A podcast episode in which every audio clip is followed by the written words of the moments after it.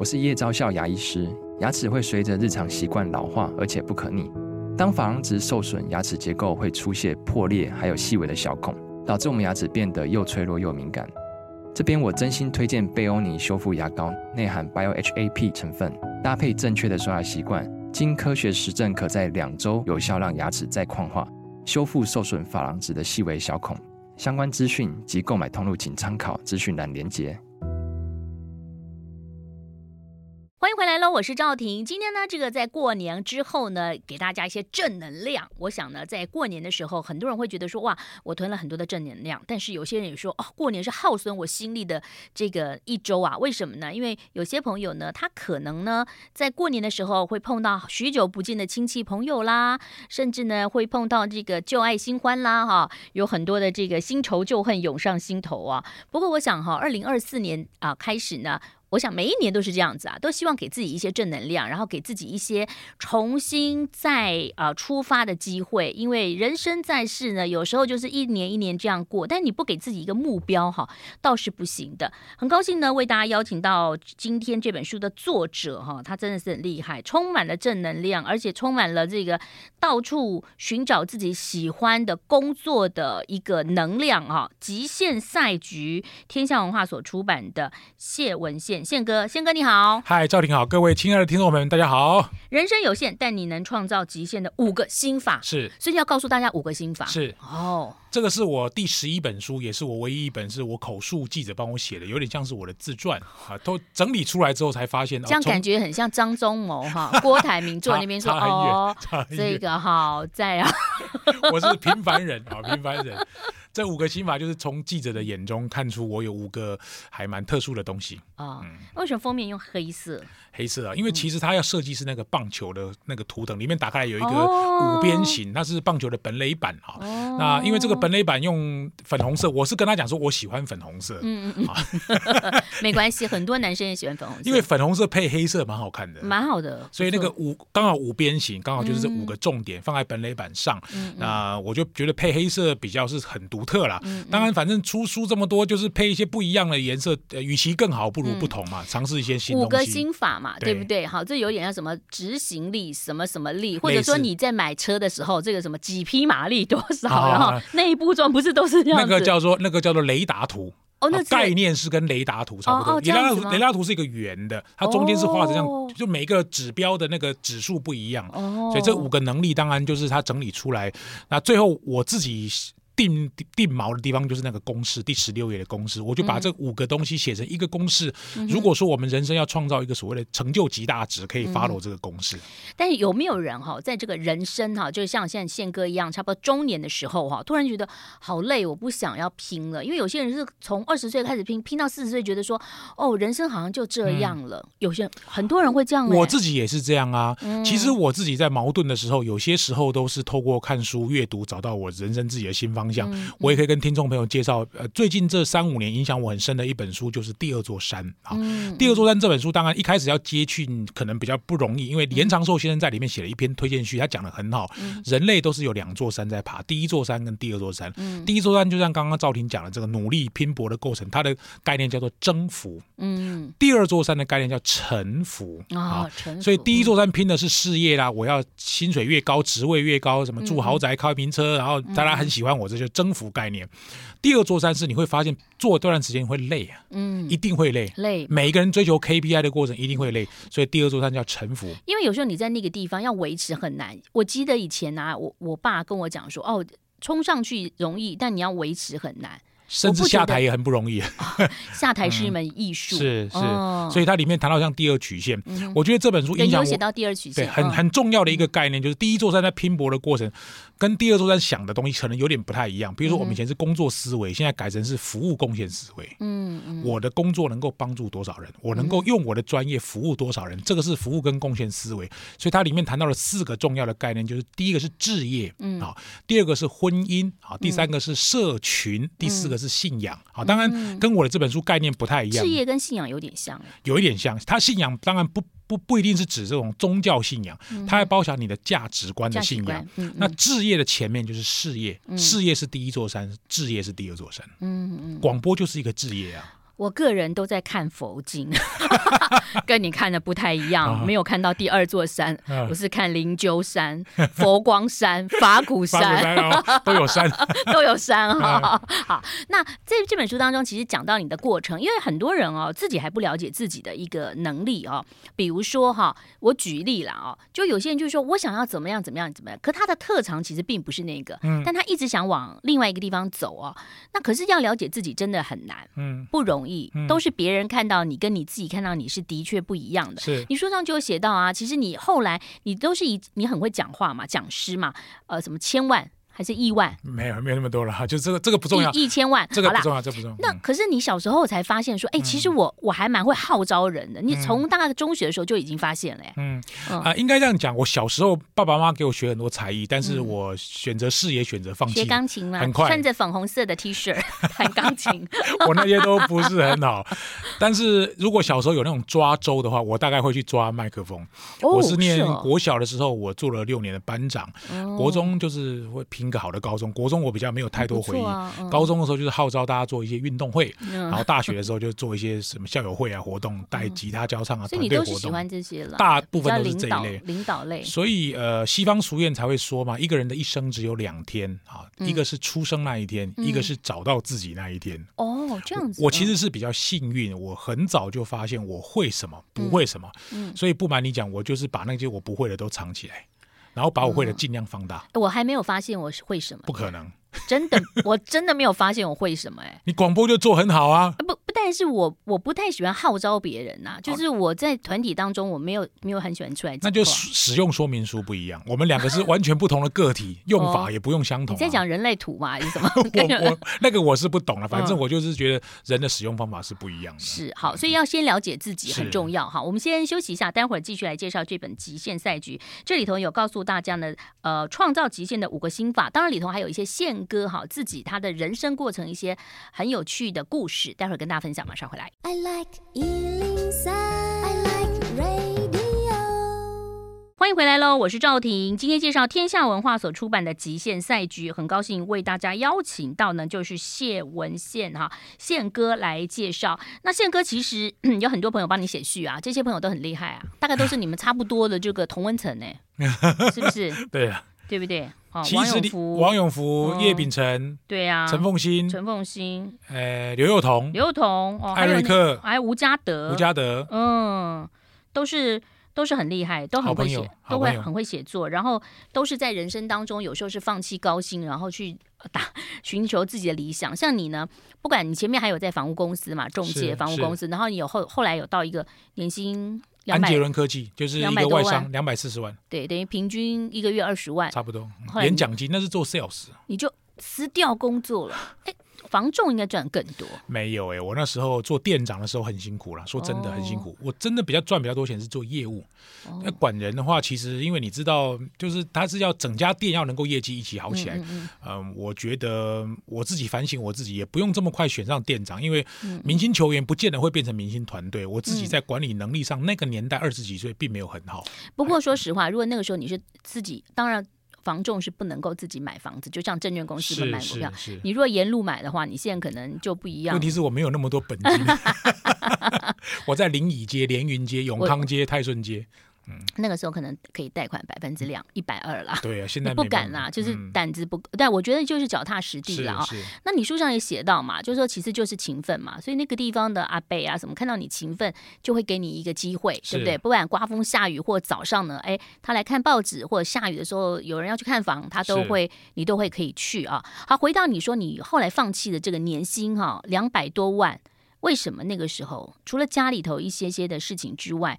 我觉得这个很难呢。你有跟家里头其他人商量吗？零五年我妈妈过世，因为她是卧病在床十四年走的啊。那零六年其实真正 trigger 我去做这个决定，是因为零六年我去 apply 一个我老板留下来的位置，他是 Asia 的亚洲的业务的副总的位置。嗯嗯嗯。当然，最后八个呃应应征者，最后杀到剩下两个，我跟新加坡一个女性的主管，最后她上了，我没有上，好，我铩羽而归。嗯。那上面那个老板就跟我们讲说，其实就是老实说，你的英文能力是比不起这个新加坡人。你在台湾做的很好，但是你要管理的未来可能是菲律宾人、泰国人、马来西亚人、香港人，好，很多人。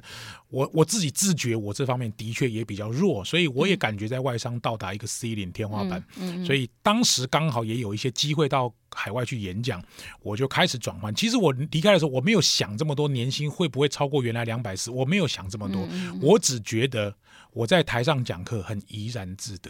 你喜欢对不对？喜欢，对，哦，嗯，你找到你喜欢的，然后你也可以去影响别人，所以你就这样子决定了。相较于英文，我要付出的努力，可能我讲课对我来说比较能够从容。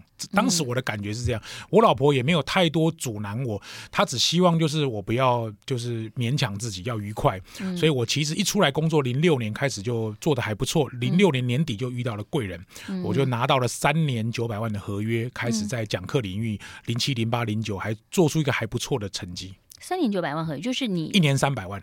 哦，你就去讲课就对了。他就跟我签保障时数，这么厉害哦！一年保证七百小时。然后他有跟你说要什么内容吗？内容当然他知道我是从职场出来的。我们我那时候主要讲的内容就是在三四种，主要还是以业务行销为主。嗯，当然后来后来发展成一些像新人训啊，或者是团队的课程，也都是我自己去运动方面体会的东西。嗯，那职场的语言其实只要只要经过转换，虽然我是防重业、科技业背景，但是遇到金融业、嗯，寿险业或者是其他行业，我们要换的是行业内的语言，所以这方面呢，我就花了一点时间去去努力。嗯，很快的，当然因为他们推波助澜，也做得很好，我也不负使命，但是就把我自己逼到了一个谷底，因为一直卖，一直卖，一直卖，就是有点像摇钱树，一直上课。嗯，你要知道，自己会掏被掏空。我的课不是那种两小时的，我是一天七小时。哎，还有一些企业内训，对不对？我的课都是企业内训，所以你七百小时一年，就是一年要上一百天，一百天整天的课。哇，那很很很惊哎！而且我都超过啊，我每一年上超过一千呢。哇，很可怕，对不对？对，所以那段时间零七零八零九，我虽然我感觉自己很受欢迎，但我没有那么快乐。嗯，应该这样说。所以一直到了二零一一年，我出了第一本书，开始有点转折，再加上我去念了 EMBA，嗯，我才发现慢慢找到一点出口。嗯，然后第二波的高峰来了以后，我也自己把我自己推向了火坑了。EMBA 念的时候，你要会运动。会喜欢吃饭，会喜欢唱歌，啊，就是大家联谊的成分也蛮多，联谊的多。可是这个经验的这个交流是很棒的，嗯，因为呢，就是。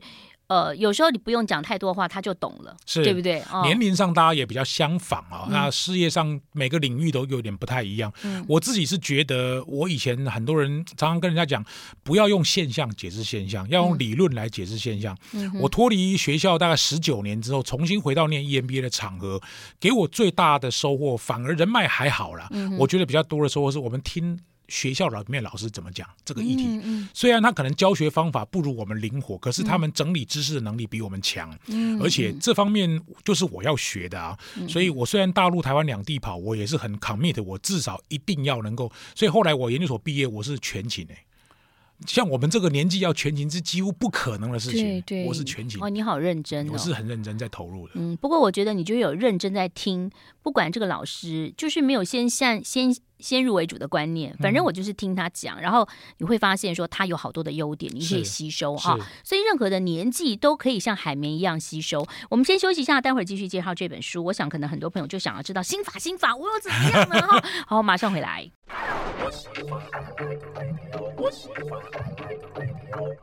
欢迎回来喽，我是赵婷。新的一年当中，可能很多人会觉得说啊，我的人生有限哈，就像宪哥在这里头书上写到的，人生有限啊，但是我们要极限赛局，怎么样呢？这个在有限的人生当中发。发挥了无限的可能性哈，当然每个人的想法不一样，有些人是想成功，有些人想赚钱，有些人想说希望家庭和乐都不一样。但是呢，很重要就是说怎么样有这个心，因为呢，我们二十岁的时候有这个心，三十岁的时候有这个心，但三四十岁的时候开始磨嘛，你身周遭有好多好多的事情，其实有时候有人叫做，我觉得有一有有一句话算是好也算不好，就是认命。嗯，认命的话，就是对于逆境的时候，你可以比较安心一点，就想啊、哦，我就认命了。可是认命有另外一种比较呃悲观的看法的话，就是觉得说我就不积极了，就这样子了哈。嗯嗯我觉得你是不认命的。这跟我最近听到一句年轻人讲的话蛮类似的啊，这个蛮好笑。我是老人啊，你是年轻的啊。不对不对，我说我年轻，就我儿子那一辈，他们说你们这一辈都讲什么？从哪里跌倒，从哪里爬起来。哦哦他们年轻人讲什么？从哪里跌倒，从哪里躺。课练的三个重点就是策略、环境跟教练啊。策略就是对的方向，用又对的方法。因为蛮力本身没有用了，你要练钢琴总是要找到一些方法来练哦。像学日文，像我最近在学重训、学骑马，概念其实都差不多。你在学骑马？对。就中立那边有个马场，老师这样教。第一个是策略，第二个是环境。就像我们常讲，比如说，如果我要弹钢琴，我就要跟那一群很会弹钢琴的人做朋友。我喜欢骑自行车，我就要有一群很会骑自行车的朋友。我要减重，我就要跟瘦子做朋友，道理是差不多的啦。这就是环境。第三个就是教练，教练是一个很重要的人物，他会帮助我们。嗯因为通常教练都是那种说你不想听的话，嗯叫你做你不想做的事，对，最后帮你达成你想要变成的那个人。哎，这句话不错，把它录下来。对，教练就是这样的人啊。如果是那种他也不讲那个你不想听的话，叫你做都你喜欢做的事，那就不是教练，那就是老师而已啊。对哦，教练是做你不呃说你不想说的听的话，然后呢做叫你叫你做不想做的事，然后最后帮助你达成你想要的那个人。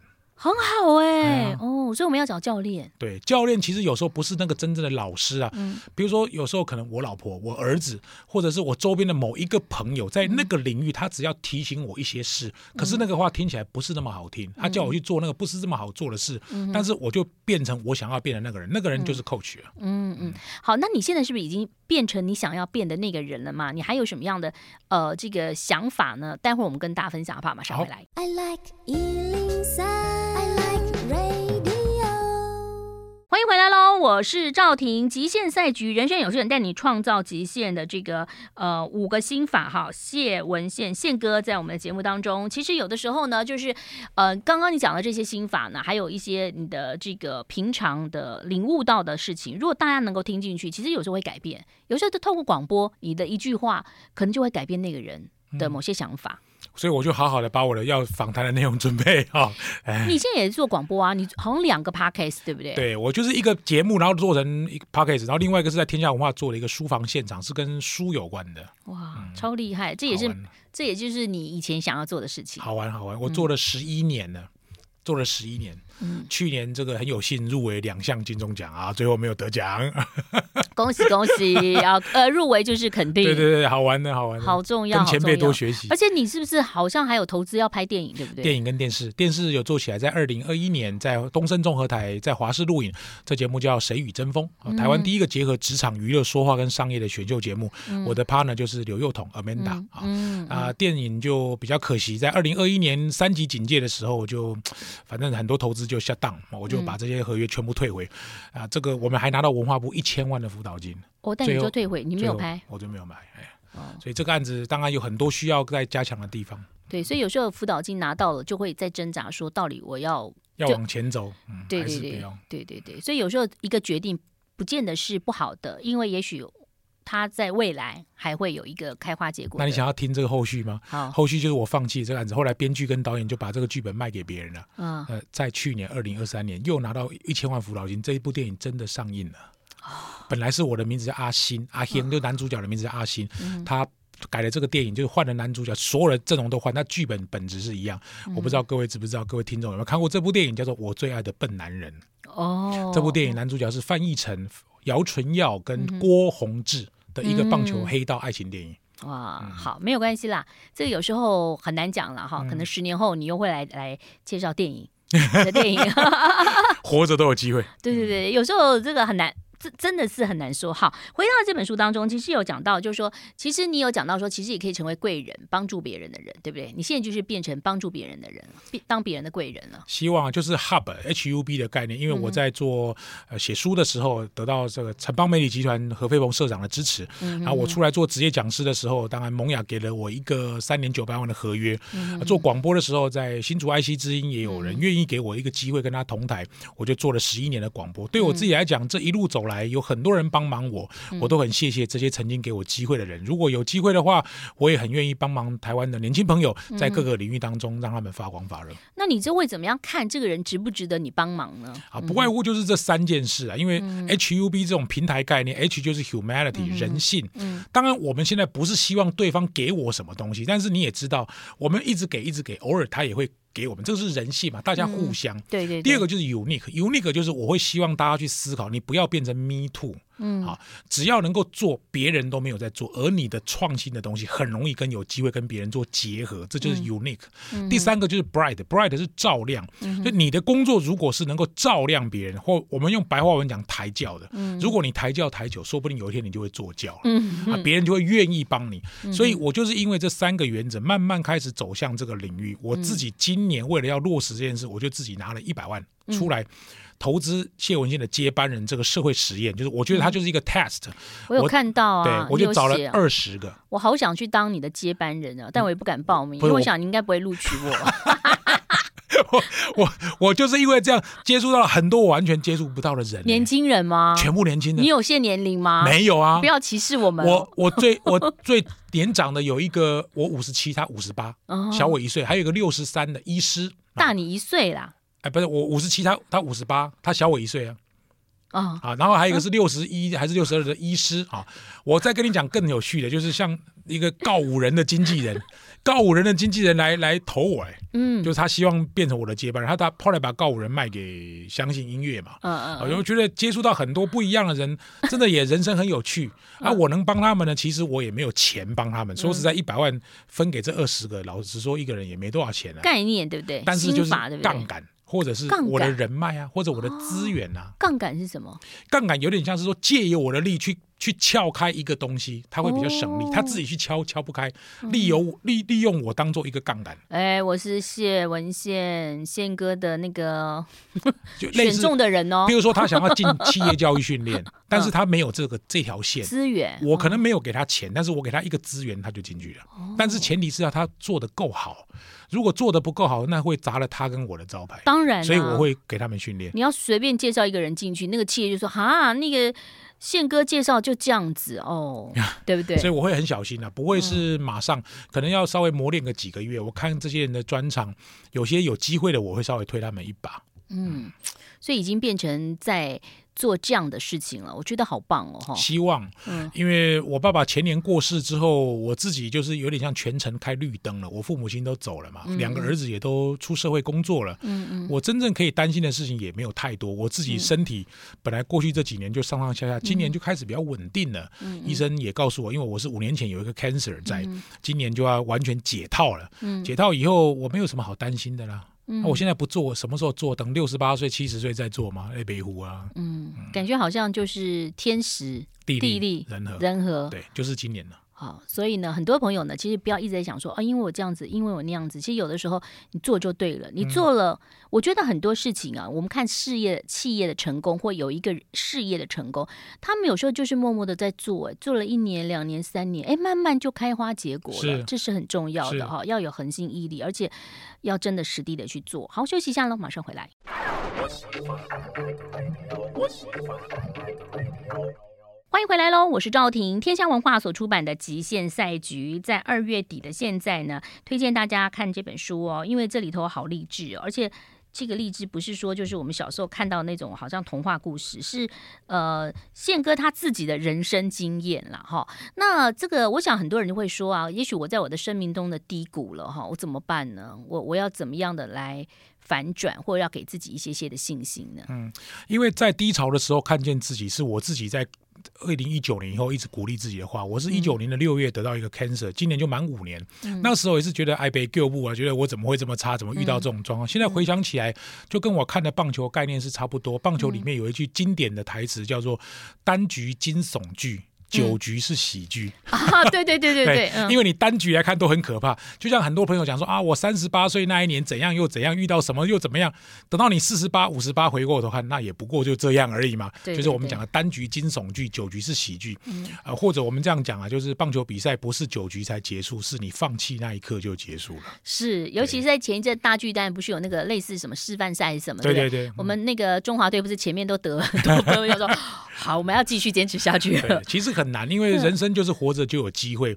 那我自己当然也是一个状况。我在写这本书的时候，其实我呃呃去年的九月跟着国家队一起去瑞士参加世界杯拔河赛。哦、嗯，我是一直跟国家队集美女中台师大拔河队一直有保保持关系。你好喜欢运动。对，我这十年跟着国家队一起去瑞士，还有瑞典，还有徐州参加过三次世界杯。各位听众或许知道，我们集美女中台师大拔河队的队长啊，不，这个教练郭生啊，他的故事被改编成志气。对对。可是他在二零一八年受伤。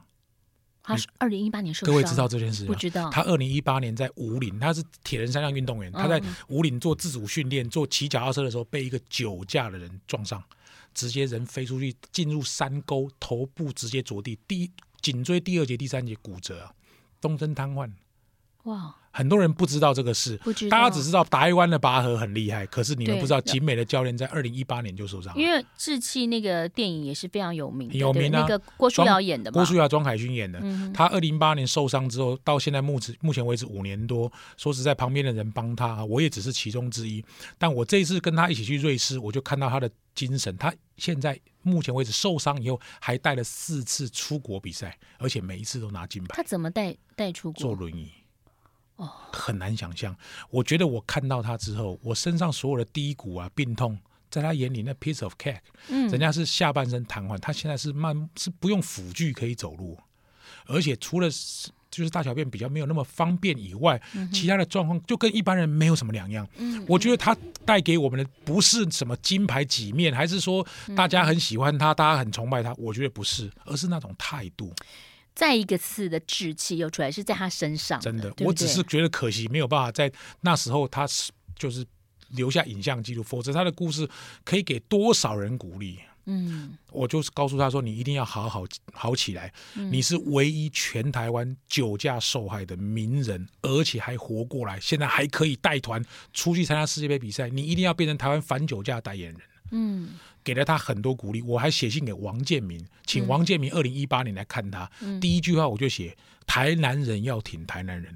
王建民真的从台南开车到桃园长庚医院看他。哇！那个时候你也知道，王建民曾经受过伤。对。你也知道健保因为二十八天要转院。对，每二十八天要转院。后来我们我跟叶秉成写信给总统，总统就交代下来，他不用转院。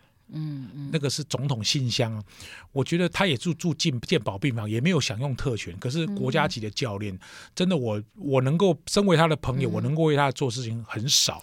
其实健保就是这样子，因为我父亲也是。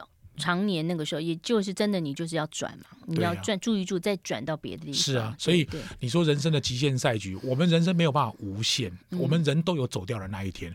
但如果能够活在世界上的日子，我们都能够挑战自己的极限。我认为这是一个人类的精神最大的象征。我以前我们念书的时候都讲说，人生三不朽啊，立德、立功、立言。嗯，我觉得我现在年轻的孩子说啊什么？你说什么？不懂不懂。对我也不我也不是什么名人，我也不可能有什么立德、立功。功力，如果你要真的让我觉得不朽，我觉得就留下一些呃精彩的故事，或者是不懈的精神，或者有跟随我的后辈。嗯、我觉得就算我们这一辈有一天会终了，嗯、也能够达到所谓的不懈或者是无限的精神。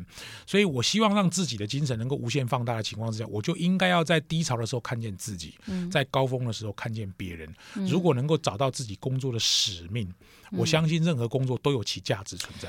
所以，我们也希望听众朋友可以在工作中找到自己的使命，而且最重要就是刚刚宪哥讲，在低谷的时候看见自己，但是在高峰的时候要看见别人，是，这是很重要的。你看见别人，嗯、别人也许在低谷当中，是。你成成成为他的贵人，拉他一把，可是你也不知道人生什么时候，几年后他。他可能也又拉了你一把，嗯，很难说，嗯、因为在这一段过程中，我自己也觉得我受了很多书籍的影响。